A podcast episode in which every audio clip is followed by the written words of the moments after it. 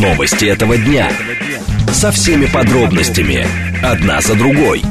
Объективно, кратко, содержательно. Поток. Успеем сказать главное. Программа предназначена для лиц старше 16 лет. Радиостанция «Говорит Москва», среда, 7 июня, сейчас 16.06. Меня зовут Юрий Буткин, добрый день. Следим за новостями, обсуждаем главные темы, смотрим, как едет город. Все как всегда. Вы, как обычно, смотрите нас э, и слушаете в интернете, либо в телеграм-канале «Радио говорит МСК», либо на YouTube-канале «Говорит Москва», либо в социальной сети ВКонтакте. В движении. Город едет довольно спокойно. Прямо сейчас, по данным Яндекса, 4 балла пробки, 5 баллов нам обещают в 5 вечера, 6 баллов в 6 вечера. И это максимум. В 7 э, вечера тоже шестибальные пробки. Что касается количества уникальных автомобилей, так это называют специалисты, то есть машин, э, номеров машин, которые появлялись на территории Москвы с начала этих суток. 2 миллиона 570 тысяч автомобилей. 4 балла по Яндексу, 4 балла по ЦОДД. Главные проблемы, которые видны на карте пробок. Это внутренняя трешка, возможно, дорожная работа, возможно, что-то еще. Но останавливаются от проспекта Мира. В эту пробку вы попадаете еще в районе Беговой. Перед Путилково внутренний МКАД и еще в районе Белой дачи проблемы на МКАДе и в ту и в другую сторону. Слушать. Думать. Знать. Говорит Москва. 94 и 8 FM. Эм. Поток. Новости этого дня.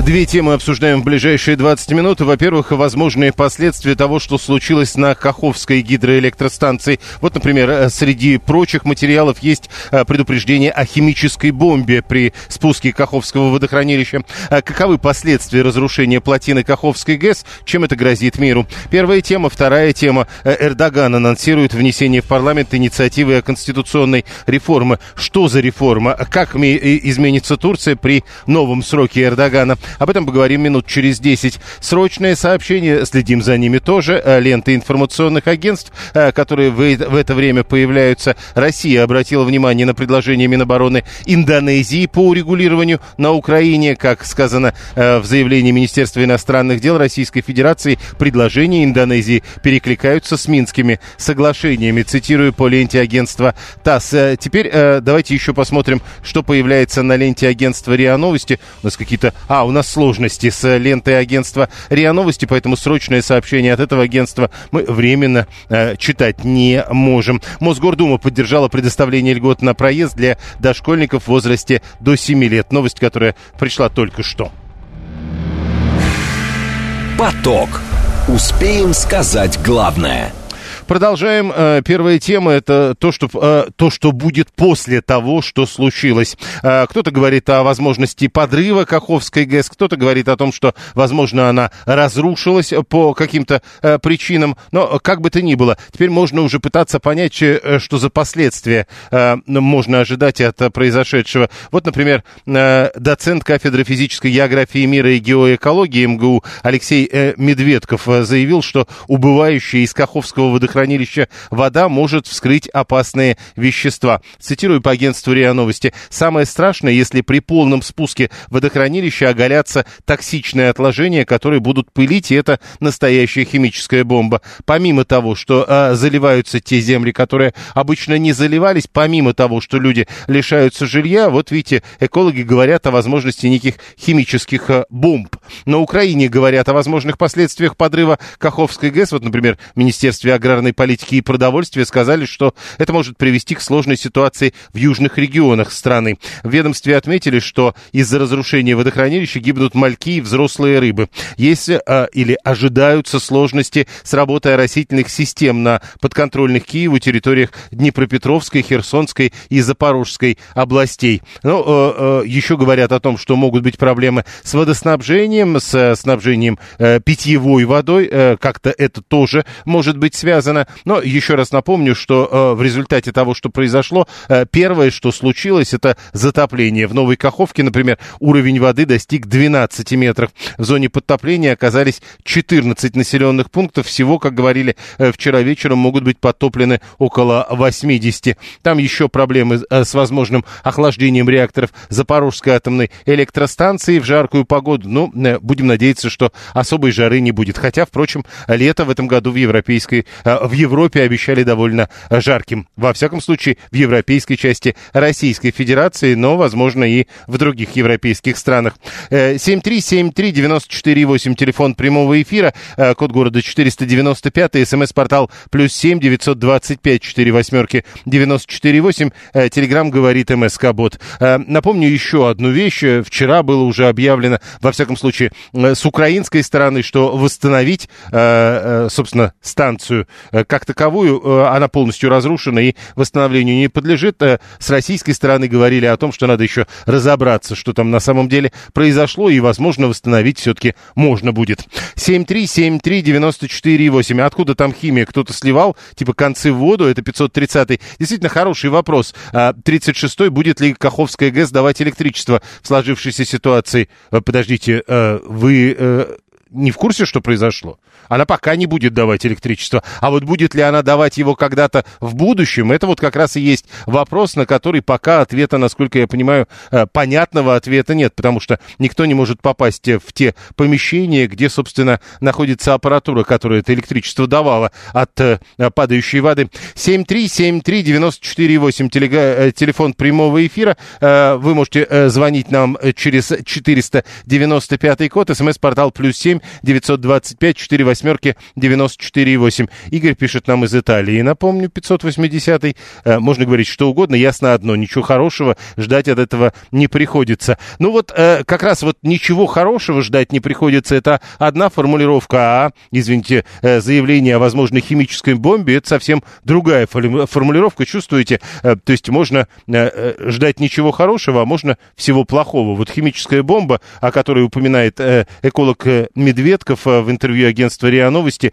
Это вот такая история, которая, как кажется, совсем не про ничего хорошего. А, на дне водохранилища, говорит Медведков, могли скопиться тяжелые металлы, а, нефтепродукты, пестициды, радионуклиды и другие опасные вещества. Но еще, говорят, а, обмеление Северо-Крымского канала вплоть, то есть вплоть до обмеления, возможности с охлаждением реакторов жаркую погоду, реакторов Запорожской атомной электростанции, ну, нет, 123 Мы сейчас не обсуждаем, кому был смысл взрывать дамбу, а кому нет. И был ли вообще взрыв дамбы, насколько я понимаю, это тоже никто не понимает. А, а, а что такое открыть задвижки, чтобы затопить все кругом? А, эффект не совсем аналогичный, насколько я понимаю. Но в любом случае, будем надеяться, что а, в ближайшее время а, мы сможем хотя бы попытаться понять, э, что будет дальше. На данный момент говорят только о возможных последствиях, какие-то варианты гарантированы. Вот будет точно это или это, пока нет.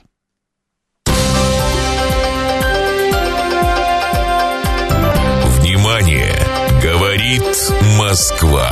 94 и 8 FM. Эм. Поток. Успеем сказать главное – Продолжаем. Э, еще одна тема, то, что происходит в Турции. Э, вот, кстати, про то, что новости срочные, наконец, э, начали поступать по ленте агентства РИА Новости. Официальный курс доллара на четверг 81 рубль 46 копеек, курс юаня 11 рублей 42 копейки, курс евро 87 рублей 17 копеек. И э, заявление э, э, руководителя... Э, так, подождите. Сальдо. Э, данных о жертвах среди гражданского населения в Херсонской области после разрушения Каховской области на этот час не поступало. Самые сложные часы затопления в, в Херсонской области э, пережиты. Система оказания помощи населению налажена и работает хорошо. Это вот срочное сообщение, заявление Сальдо, которое вот только что появилось. Ну и еще. Украина оказывает давление на персонал Запорожской атомной электростанции и подвергает опасности вести ее работу. Видите, как много новостей на э, тему последствий того, что произошло вокруг Каховской гидроэлектростанции. Ренат Карча, советник гендиректора концерна «Росэнергоатом», он как раз говорит, что Украина подвергает опасности Запорожскую атомную электростанцию и оказывает психологическое давление на ее персонал. Напомню, это разговоры на фоне того, что у Запорожской атомной электростанции могут быть другие проблемы с охлаждением реакторов. Эколог-блогер Георгий Каваносян к нам присоединяется. Нет? Э, пока я не понимаю. Сейчас мне объяснят. Э, Александр Закандырин, председатель общественного совета при Министерстве природных ресурсов и экологии России. Э, Александр, здравствуйте. Добрый день. Александр Евгеньевич, скажите, э, с вашей точки зрения, вот эти предупреждения о химической бомбе при спуске Каховского водохранилища, насколько это уместная история? Ну, это неуместно, и на самом деле это не смешно. Ну, то есть, очевидно, произошла серьезнейшая авария, вызванная, собственно, как вы понимаете, вооруженным конфликтом. Безусловно, будут серьезные экологические последствия, связанные с водными ресурсами. Это обеспеченность, собственно, Северного Крыма и биоразнообразие, и есть технологические вопросы к работе электростанции, но никакой прям катастрофы ядерно, как, каких-то возможных последствий, там, химической бомбы и так далее. Ну, давайте. Не, а, погодите, не будет, э, такого нет. Э, э, погодите, но теоретически спуск любого водохранилища действительно... Там есть резервные источники. Есть резервные источники источники. Не-не-не, подождите, подождите. Я говорю о другом. А, есть а, просто попытаться понять. То есть у нас ведь это не единственное водохранилище. То есть если спустить любое водохранилище, то, что на дне, может быть химической бомбой. Да нет, ну там есть донные осадки, они с разного, собственно, происхождения. За 70 лет существования гидросооружения очевидно, что есть накопленный ущерб, он разольется, как бы, да. Понятно, что, скорее всего, на этой территории э, какое-то количество времени заниматься сельскохозяйством, наверное, будет не, не очень правильно, да. Эту территорию лучше как бы обследовать и понять э, морфологию, собственно, этих отходов. Это может быть бытовой мусор, ну, понимаете, mm-hmm. ну, как бы, как в любом водном объекте, да. Э, но говорить о какой-то химической бомбе, которая, собственно, э, на всей этой территории теперь выжженная земля, ну, это, ну, перебор. На это люди спекулируют на, собственно, на очень неприятной ситуации. Еще, и, еще, еще одна подробность, все-таки я попросил бы вас уточнить. А вот эта история, полный спуск водохранилища, а э, насколько это вообще возможно? Ну, возможно, возможно, как вариант, как говорится, да, но, понимаете, как говорится, да, разрушилось гидросооружение, да, очевидно, что сейчас, а, кроме спасательных работ, а, необходимо будет через какое-то количество времени разобраться в итогах, посмотреть, как, собственно, по, э, какие необходимые мероприятия по реабилитации территории ну, очевидно, что мероприятие потребуется. Экосистема может быть изменена, может быть часть э, элементов экосистемы нарушена, да, и это потребует восстановительных работ. Но я могу сказать больше, что на территории новых территорий, новых регионов Российской Федерации большой накопленный ущерб, и там большая работа придется проводить э, после того, когда военный конфликт закончится. Теперь э, по поводу возможных сложностей с охлаждением реакторов Запорожской атомной электростанции. Наши слушатели тоже пишут, э, зачем вспоминать про пестициды и рыбу, когда э, есть проблема с атомной электростанцией, или может быть проблема. А правда может быть? Еще раз, конечно, был в технологическом цикле, это была часть, где охлаждались реакторы, вот эти водоемы, да, но есть еще резервные водоемы, и а, сама электростанция может продолжать функционировать, насколько я знаю мнение специалистов, которые uh-huh. непосредственно взаимодействуют с Запорожской электростанцией. Понятно, что это не э, штатный режим работы, но это один из возможных вариантов режима работы, да, так скажем. Поэтому э, нет э, прямо какой-то катастрофы в моменте, но очевидно, что придется переработать, переориентировать технологический цикл. Ну, не переживать по поводу биоразнообразия или водоснабжения источников чистой воды для жителей наших регионов, ну, мне кажется, это, за это надо переживать. Но про электростанцию можно быть спокойным, ничего сейчас аварийного на ней, насколько я знаю, не происходит. Э, ну, как-то вы так сказали, ничего аварийного на ней не происходит. Что-то все-таки происходит. Мы говорим о последствиях того, что происходит. Э, Нет, происходит, происходит изменение технологического цикла. Еще раз, вы понимаете, когда мы говорим авария на электростанции после Чернобыля, это звучит страшно. И понимаете, это очень серьезные последствия. Вот таких последствий сейчас не произойдет. И, скорее всего, останавливать электростанцию не придется ну, для охлаждения реакторов. То есть есть технологическая э, возможность охлаждать э, реакторы по-другому. Угу. Теперь, э, с вашей точки зрения, сколько времени уйдет на то, чтобы понять, каковы будут экологические последствия всего случившегося э, на Каховской ГЭС? Я думаю, что мы а, будем обладать какими-то реальными данными до конца года.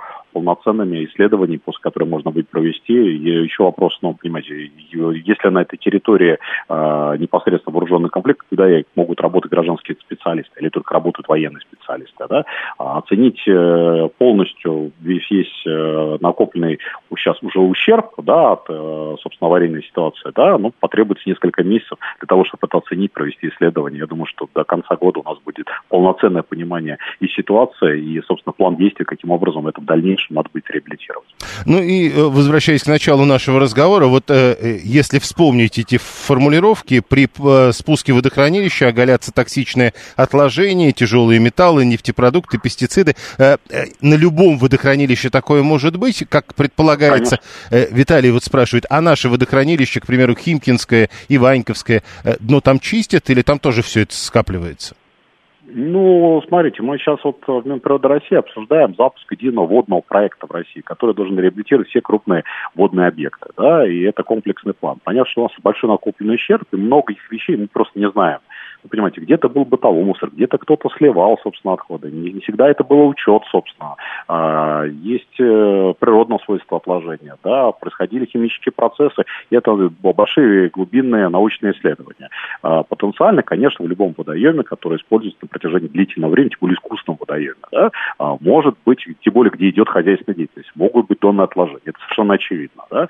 Просто от этого паниковать не надо. Да? Ну, этим надо системно, спокойно заниматься.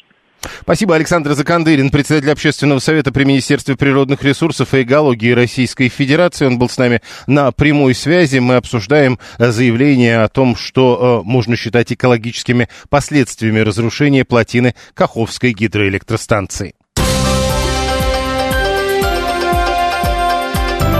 Внимание! Говорит Москва. 94 и 8 FM. 530 рассказывает, что э, речку Коломенку осушили этой весной. Вот в Подмосковье размер был как у Яузы в пределах Москвы, стала шириной 3 метра, э, глубина воробью по колено. Там столько такого разного нашли, что только удивляешься. Говорит, э, еще раз напомню, речка Коломенка, небольшая речка в Подмосковье. Не самая яркая из того, что там нашли, целый ЗИЛ.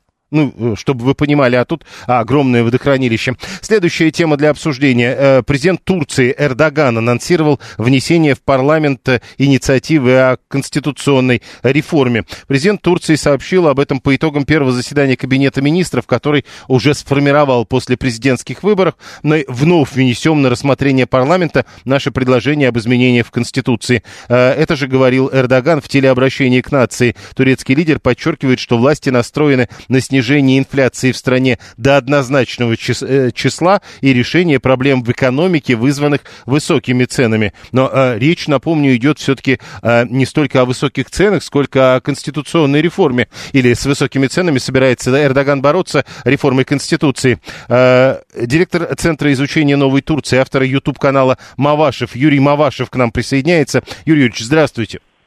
Здравствуйте. Скажите, э, итак, э, чего ждать от конституционных реформ Эрдогана 2023 года? Вообще здесь э, есть доля загадок, поскольку Конституцию уже в Турции сравнительно недавно меняли, меняли под Эрдогана, меняли в 2017 году, и, э, в принципе, Турция уже суперпрезидентская республика, из чего теоретически можно предположить, что э, здесь уже будет, э, ну, я даже не знаю, э, э, какая-то, видимо, децентрализация в каком смысле. Э, ну, например, это касается того, что э, сейчас э, президент э, может э, в своих руках, скажем так, э, концентрировать и партийную власть, потому что он является председателем партии справедливости и развития, да, и с другой стороны он может э, насыщать государственный аппарат вот этим вот, этим вот э, своим, скажем так, партийным элементом. И это, по-моему, как-то очень раздражает все-таки общество. И, возможно, возможно, он попытается каким-то образом смикшировать, скажем так, этот эффект. Он также, Эрдоган, проговаривался, что это будет касаться экономики, а именно месторождений, которые, собственно говоря, были обнаружены нефтяные месторождения, газовые месторождения, и он даже проговаривался, он называл конкретные, соответственно, скажем так, географические точки. Они находятся все в провинции Шернак. Ну и, соответственно, я имею в виду, если говорить о нефти. И в акватории Черного моря тоже есть газовые месторождения. Возможно, что речь идет о каком-то регулировании новом, собственно. Но тут, опять-таки, ясно совершенно, что Э, президент, э, заявляя, э, и то, как он подавал это, да, вот эти вот все конституционные, скажем так, изменения вот новые, да, он пока он, он только он только так чуть-чуть э, анонсировал их, да, не, не уточнил до конца. Но там э, был призыв к широкому общественному обсуждению. То есть хочется верить и надеяться, я имею в виду, прежде всего это касается турок, им хочется, это в их интересах, что это будет действительно не как в 2017 году все-таки, да, когда действительно референдум как-то уж расколол страну, там же было всего лишь 51 с небольшим, насколько я помню, процентов. Так Эрдоган выиграл выборы да. примерно с таким же процентом. Да, да, но это, видите, как это все-таки раскалывает страну. А такая вещь, как Конституция и президент, они, они не должны раскалывать страну, они должны ее объединять.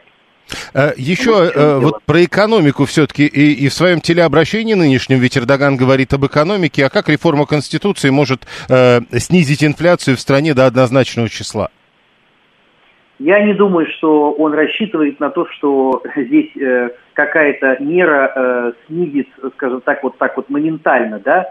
Э, вообще, если мы, э, скажем так, немножко э, сдвинемся в сторону от Конституции э, к кабинету, он ведь его практически, э, кабинету министров, правительству, он ведь его полностью, скажем так, практически сменил, то мы обнаружим очень интересные вещи, что э, в новом кабинете свои портфели сохранили только министр здравоохранения и культуры, да, а, собственно, остальные э, есть не, не новые лица, их тоже хватает, да, собственно, там никто из, из космоса или откуда-то откуда ни было, да, не упал но тем не менее, это люди, которые, э, ну, в том числе э, Ибрагим Калын, который возглавит э, разведку страны, или министр финансов. И вот эти люди, они имеют очень, не Шимшек, министр финансов, я его имею в виду, они имеют очень серьезный такой американский бэкграунд. То есть они, это люди, которые работали в американских структурах, компаниях, и, по-моему, это говорит о том, что все-таки приоритетом будет выстраивание все-таки отношений крепких с Соединенными Штатами у Турции. То есть я просто вот пока по этим назначениям это вижу, поэтому, что бы там о, о Конституции речь не шла, ну, о чем бы там речь не шла, все равно я вот пока по кадрам вижу, что Видите, как Евлют Чавушоглу, помню, uh-huh. да, министр иностранных дел Турции, такой вот ратовал за развитие российско-турецких отношений, теперь он даже не, не не в МИДе. Он э, сменил, так сказать, свое кресло, или ему сменили, неважно, на депутатский мандат. Ну, то есть здесь есть о чем подумать, конечно, потому что все-таки я единственное, что вот тут вот добавлю, что преждевременно много было радости всякой по поводу вот победы Эрдогана, э, забывая о том, что его окружают очень разные интересные тоже э, кадры, часть из которых связана действительно, ну, скажем, напрямую, да, с определенными финансовыми структурами, которые ну, на сегодняшний момент их планы относительно России не вполне очевидны. Давайте я так вот выражу. Э, вопрос Поэтому от нашего слушателя. 639 пишет, «Э, Эрдоган просто хочет э, опять свои сроки обнулить. А что, правда это 639 пишет? Если бы выборы не перенесли с июня, он бы не мог баллотироваться.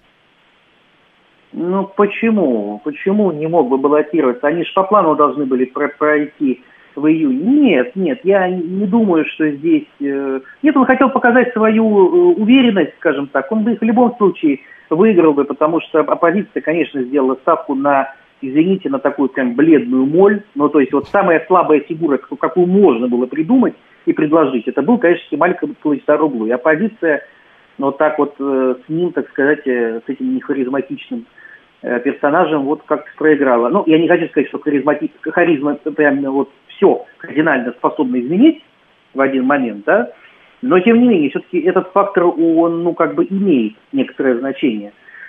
Так что нет, тут обнулить... Ну, он, он мне кажется, после 28-го он уже не будет выставлять свою кандидатуру, я в этом практически уверен. У меня нет даже уверенности, что он до конца этого срока, скажем так, сможет, ему здоровье позволит э, управлять. Мне кажется, что где-то он сам отдает себе в этом отчет, просто он хочет успеть решить некоторые международные транспортные проекты, э, вернее, не решить, а завершить. Э, вот в этом году, в 23-м, об этом мало говорят. А Последние секунды у нас с вами. Да, э, проект ИСМЭТ, Восточно-Средиземноморский трубопровод. То есть в этом году будет приниматься решение, пойдет он в Европу через Турцию, либо не пойдет. Это конкурент «Газпрома» и, соответственно, российским проектом. Это очень важный момент. Спасибо. Э, с нами был, соответственно, Юрий Мавашев, директор Центра изучения Новой Турции, автор YouTube-канала Мавашев. Прямо сейчас новости, потом реклама, потом продолжим. Новости этого дня. Со всеми подробностями. Одна за другой. Объективно, кратко, содержательно. Поток. Успеем сказать главное. Радиостанция «Говорит Москва», среда, 7 июня, сейчас 16.36. Меня зовут Юрий Буткин. Мы продолжаем, э, следим за новостями, обсуждаем главные темы, смотрим, как едет город. Вы э, смотрите и слушаете нас либо в социальной сети ВКонтакте, либо в телеграм-канале «Радио говорит МСК», либо на YouTube-канале «Говорит Москва». Не забывайте ставить лайки и подписываться. Не забывайте подписываться. 99 500 подписчиков у YouTube-канала радиостанции «Говорит Москва». В движении как едет город? Город едет довольно спокойно. 4 балла прямо сейчас, 5 баллов в 5 вечера, 6 баллов в 6 вечера. И в 7 баллов тоже шестибальные пробки, не более того. Во всяком случае, прогнозы нам дают а, хорошие перспективы на вечерний час пик. Многокилометровые пробки, которые видны сейчас, это внешний МКАД от Путилкова. Вы а, будете стоять в многокилометровой пробке почти до Строгина. Теперь, что касается а, третьего транспортного кольца, здесь стандартная для этого времени довольно большая пробка Э, соответственно, э, внешнее третье транспортное кольцо. Вы попадаете в эту пробку еще до поворота в сторону а, Автозаводской э, и стоять будете до Новохохловской. Дальше смотрим еще на главные проблемы, которые видны на карте пробок. Садовое кольцо. Садовое кольцо на севере. Обычно это сложно. Сегодня сложнее, чем обычно. В районе Басманной улицы, да, насколько я понимаю. Да, в районе Старой... Да нет, да, старой Басманной, все точно. Я с самого начала сказал. Так вот, от старой Басманной вы будете до, э, соответственно, Триумфальной площади стоять в довольно серьезной пробке. Слушать. Думать. Знать. Говорит Москва. 94 и 8 FM. Эм. Поток. Новости этого дня. Две темы обсуждаем в ближайшие 20 минут. Минфин Российской Федерации заявляет о существенном снижении нефтегазовых доходов э, в бюджете России. В период с января по май показатель уменьшился в два раза в сравнении с аналогичным периодом 2022 года. Чем это э, грозит? Вторая тема. Путин поручил ввести черчение в школах России в следующем году. Насколько, а, как определяется, насколько это нужный предмет и нужный ли предмет черчения? Разговор об этом минут э, через 10. Что касается срочных сообщений, которые в эти минуты появляются. Президенты России и Турции обменялись мнениями по ситуации вокруг Украины. Об этом пишет агентство РИА Новости, ссылаясь на заявление Кремля. Э, Зеленский передал Эрдогану список потребностей для ликвидации последствий прорыва э, гидроэлектростанции. Это тоже с ленты агентства э, РИА Новости. И Путин и Эрдоган условились о поддержании регулярного личного диалога. Это тоже из, соответственно, сообщений Кремля. По поводу э, Каховской ГЭС э, из этого разговора, вот что Путин в разговоре с Эрдоганом назвал варварской акцией разрушения Каховской ГЭС. Э, по его словам, это привело к масштабной экологической и гуманитарной катастрофе. Поток. Успеем сказать главное. Да, еще одна важная вещь. Э, через 10 минут мы будем говорить о том, насколько важно, чтобы в школах России появилось черчение. Путин э, соответствующее поручение выпустил. У нас в телеграм-канале сегодня голосование по поводу того, что вы думаете о нужности черчения в школах. Заходите в телеграм-канал, находите голосование, итоги которого мы будем подводить, э, соответственно, буквально через 20 минут. Проголосовать вы можете уже сейчас. Присоединяйтесь к этому голосованию а, вот я сейчас посмотрю, в 16 часов одну минуту мы выложили, черчение начнут преподавать в школах России в следующем году, и поддерживаете ли вы это нововведение? Да, однозначно, да, если учебных часов в сумме всех предметов не станет больше. Нет, я против любых новых предметов в школе, достаточно старых. И нет, я против черчения конкретно. Голосование продолжается, обсуждение этой темы через 10 минут. А сейчас мы говорим о нефтегазовых доходах бюджета Российской Федерации, точнее, о снижении нефтегазовых доходов России, о котором заявил официально, то есть заговорил э, Минфин. В период с января по май показатель уменьшился в два раза до 2,8 триллиона рублей по сравнению с аналогичным периодом прошлого года. Правда, э, как говорится в сообщении ведомства, это связано с высокой базой сравнения прошлого года, снижением котировок цен на нефть марки Юрлс и сокращением объемов экспорта природного газа. В Минфине говорят, что использование средств Фонда национального благосостояния сейчас обеспечивает устойчивость бюджетной системы к колебаниям нефтегазовых доходов. Также в ведомстве отметили, что дефицит федерального бюджета, согласно предварительной оценке, с января по май составил уже 3 миллиона, э, точнее, точнее не так, 3 триллиона 410 миллиардов рублей. А, и все-таки снижение нефтегазовых доходов, причем сразу э, в два раза по сравнению с аналогичным периодом 2022 года. Насколько это серьезная история, насколько готов Фонд национального благосостояния так или иначе решить эту проблему. 7373948, телефон прямого эфира 7373948, код города 495, смс-портал плюс 7 925 4 восьмерки 94 8. Телеграмм говорит МСК Бот. Но давайте так договоримся, что э, мы в очередной раз не э, возвращаемся к спору по поводу того, как склонять географические названия. Тут, тут опять обратили внимание, что стоять приходится до Строгина. Но э, по-русски надо именно так делать. Стоять в пробке до Строгина, а не до того момента, когда в Строгино эта пробка закончится. Так, кстати, тоже можно говорить. 7373948 639. У нас вроде и бюджет вы уже почти на этот год э, почти весь выбрали. Но тут ведь не в этом дело, тут ведь в том, что в этот бюджет еще будет поступать, ведь э, июнь месяц, еще вроде как э, есть перспективы, но перспективы, судя по всему, не самые радужные. В Минфине говорят о том, что, э, впрочем, э, больших проблем от этого быть не может.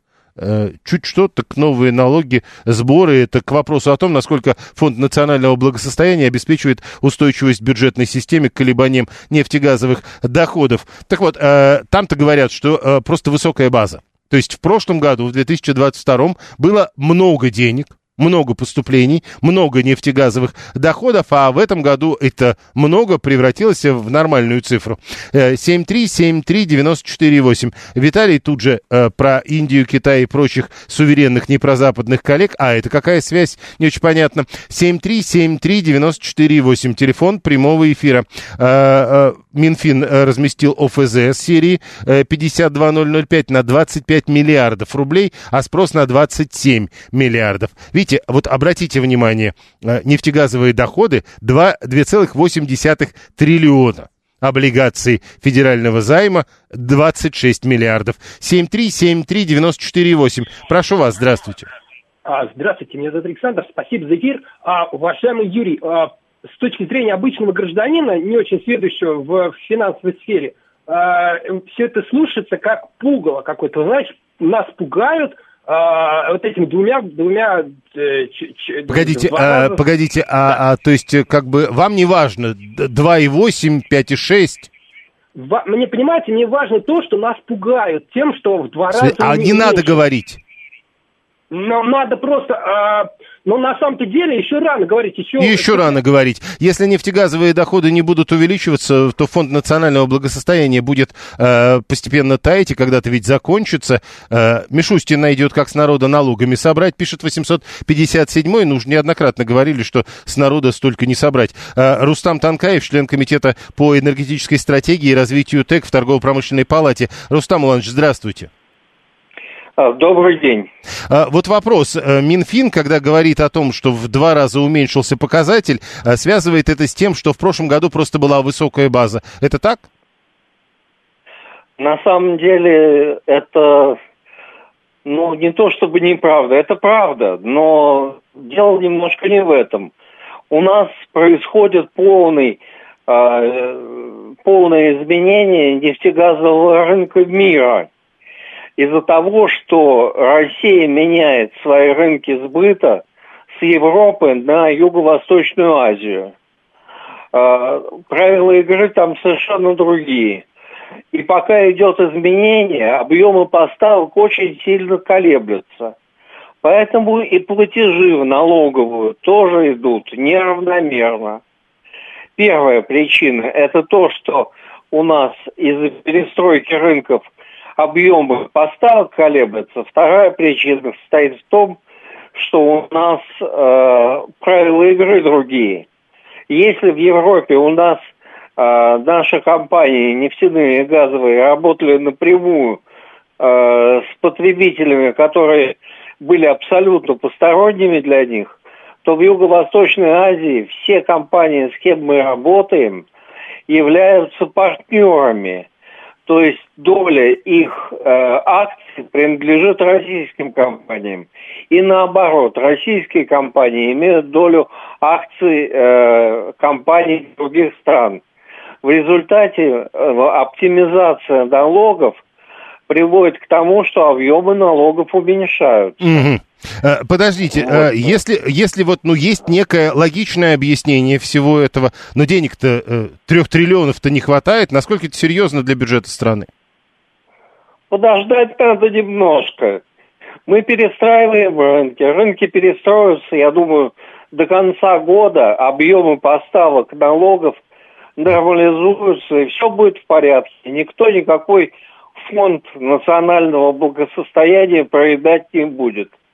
Просто идет перестройка, ну, к этому надо нормально относиться, куда денешься. Э, э, Европа, это еще один наш слушатель пишет, 639-й, Европа отказалась замерзать, и теперь нам придется пояса затягивать. Пояса не придется затягивать? Нам пояса не придется затягивать. Наши потребители основные, будущие в Юго-Восточной Азии, это Китай и Индия. Э, у них потребление растет настолько быстро, что фактически для нас это бесконечный рынок сбыта. И э, нет никаких проблем.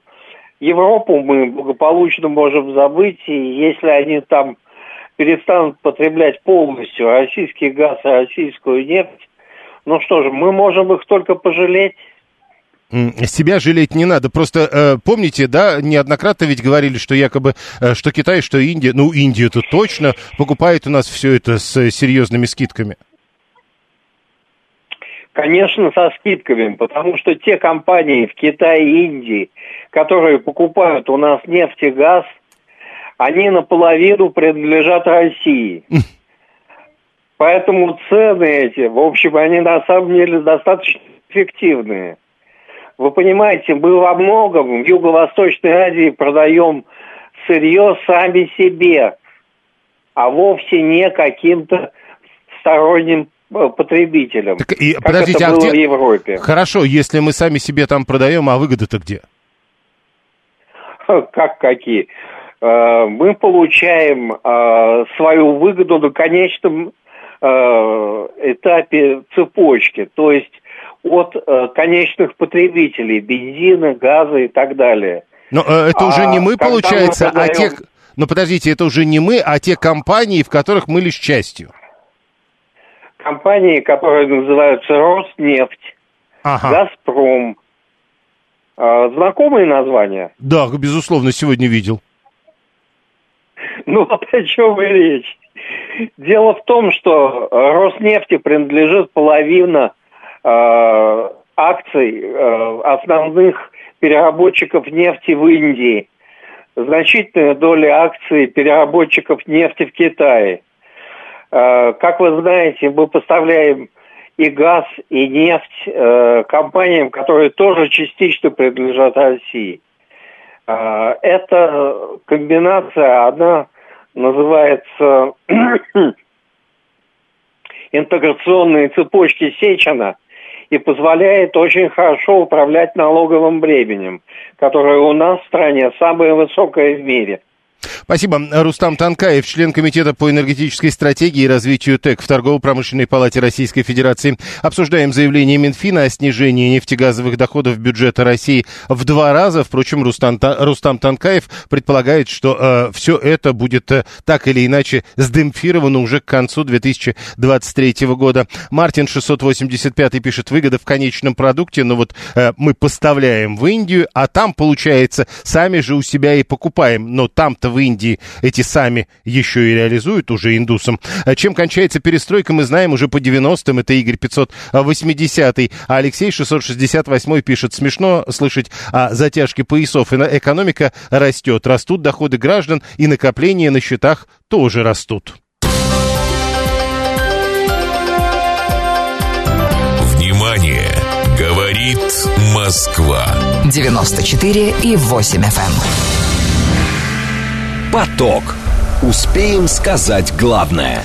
Владимир Путин поручил вести черчение в школах России уже в следующем году. Ответственным за выполнение задачи назначили премьер-министра Михаила Мишустина. Вот как сказано в указе президента, он опубликован вчера на сайте Кремля, обеспечить, начиная с 24-25 года, освоение основ черчения лицами, обучающимися по программам основного общего образования, а также изучение учебного курса черчения на уровне среднего общего образования лицами, которые обучаются по технологическому или инженерному профилю профилю. А Алексей Дюмин, губернатор Тульской области, в начале апреля попросил вернуть в школы уроки черчения. Это было во время заседания Президиума Госсовета, которое было посвящено развитию промышленности в условиях санкционного давления. А, Игнат Игнатов, лауреат Всероссийского конкурса «Учитель года России 2018». Он преподаватель информатики и технологий. Игнат Андреевич, здравствуйте. Здравствуйте. А как определяется, какой предмет нужно преподавать в школе? Вот черчение, на ваш взгляд, в этом смысле нужно преподавать? А, ну, вы знаете, как э, инженер и как педагог, мне кажется, что черчение, как и множество других смежных э, с ним дисциплин, таких как моделирование, прототипирование, компьютерная графика, они очень важны, и, конечно же, их нужно преподавать. Это а, мало того, что формирует различные а, виды мышления, аналитическое мышление, абстрактное мышление. Это очень современные технологии, которые просто каждому человеку было бы полезно с ними ознакомиться, как минимум, да, и как максимум уже в этом направлении развиваться. В виде вот. отдельного предмета? Ну, на данный момент, э, ну вот, когда э, несколько лет назад э, этого отдельного, этот отдельный предмет был, но в последнее время он реализовывался в курсе технологии, насколько я помню. И э, в тех школах, где он, где преподаватели, где кадры были, и они понимали всю важность, этот предмет, он, ну, эта дисциплина, она так или иначе преподавалась. Вот. На мой взгляд, э, э, отдельный такой предмет, это очень Э, очень важно продумать именно реализацию. Но погодите, э, то есть а одно дело черчение, скажем, в прежние времена, а другое дело сейчас. Вот 639 пишет, что у него черчение в школе было, и начертательная геометрия в институте была, и единственная польза от черчения – умение читать чертежи. Я как чертежник тоже скажу, читать чертежи, конечно, там научат. Но дальше-то зачем? Теперь есть компьютеры, и э, от руки писать или от руки чертить теперь не понадобится.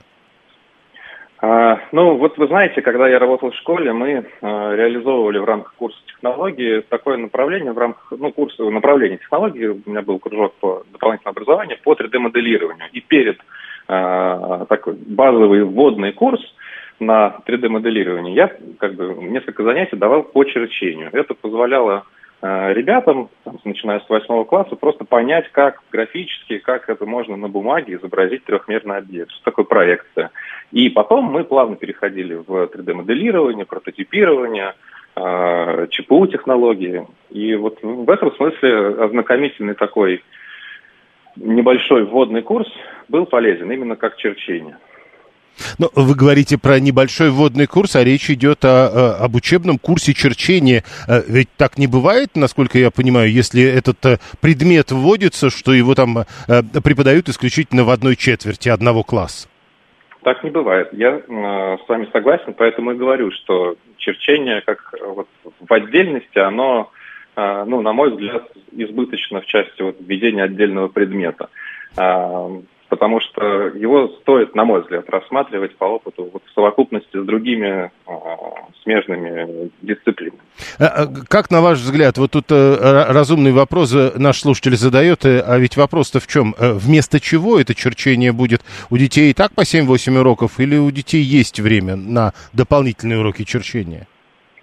А, это не единственный вопрос, вместо чего будет. Э, второй вопрос, а кто будет это черчение э, вести э, и с помощью чего. Вот это такие вопросы, на которые, видимо, отрасли образования придется ответить. Спасибо. Игнат Игнатов, лауреат Всероссийского конкурса «Учитель года России 2018» и преподаватель информатики и технологии. Он был с нами на прямой связи. У нас голосование, напомню, продолжается. Еще э, 4 минуты вам голосовать можно. Э, черчение начнут преподавать в школах России в следующем году. Вы поддерживаете это нововведение. Заходите в телеграм-канал «Радио говорит МСК», находите вопрос, который мы выложили в 16 часов 1 минуту. Там 4 варианта ответа. Да, однозначно поддерживаю. Да, но если э, за счет других предметов, если учебных часов в сумме больше не станет. Нет, не поддерживаю, потому что я э, в, про, в принципе против новых предметов в школе. Но есть же устоявшиеся, хватит уже. Э, и четвертый вариант нет, я против конкретно черчения. Э, голосование продолжается. Э, 7373948. Прошу вас, здравствуйте. Здравствуйте, меня зовут Анна. Юрий Викторович, у меня вот какое-то ощущение, что единственная пятерка губернатора в школе была по черчению. В смысле, вы про Дюмина? Я про Дюмина, Ага. да. Если вот вести его в том виде, в котором оно было, допустим, у наших детей и даже старших внуков, но это все равно, что сейчас заставить студента Мехмата считать на логарифмической линейке. Ну, подождите, ладно. подождите. А мы же не про студента Мехмата говорим. А, возможно, школьники будут на логарифмической, а на Мехмате уже будет другое. Юрий Викторович, скажите, пожалуйста, кто сейчас умеет считать на логарифмической линейке, кроме меня? Боюсь, что только вы. Я тоже боюсь, что только я.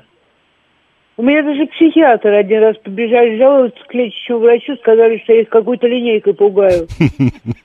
Я могу себе И представить. тут вон еще десятка-два таблиц стоит, начиная от Брадиса и кончая еще бог знает какими-то, которыми пользовался О. мой муж, когда учился. Ну, Анна, к нам, к вам, не к нам, к вам присоединяется Григорий из Санкт-Петербурга. Он тоже, как и вы, умеет на линейке. Ну вот и отлично. Может, кто-то еще на счетах вспомнит, как считать. Не, ну на счетах Да? я умею. А ну вот нас уже трое. Можно организовать коммуни- э, в- Не, а, комсомольскую ячейку. Просто понимаете, Ну, какая штука, Анна? А, Тут вот пишут, уже несколько человек написали. Это похоже на э, НВП, ОБЖ, уроки труда, вот это вот все. То есть, э, э, ведь э, это же все нельзя возобновить так же, как это делали тогда. А в вот и я результате... про то же говорю. Юрий Викторович, вы посмотрите, вот у нас в доме есть архитекторы. Я помню, как учился Мишка, мой сын. Вот эти кульманы постоянно с какими-то ответственными... Кульман, с какими-то какая прелесть. С какими-то, прости господи, курвиметрами и еще чем-то в доме. Рейс шина, рейс федер.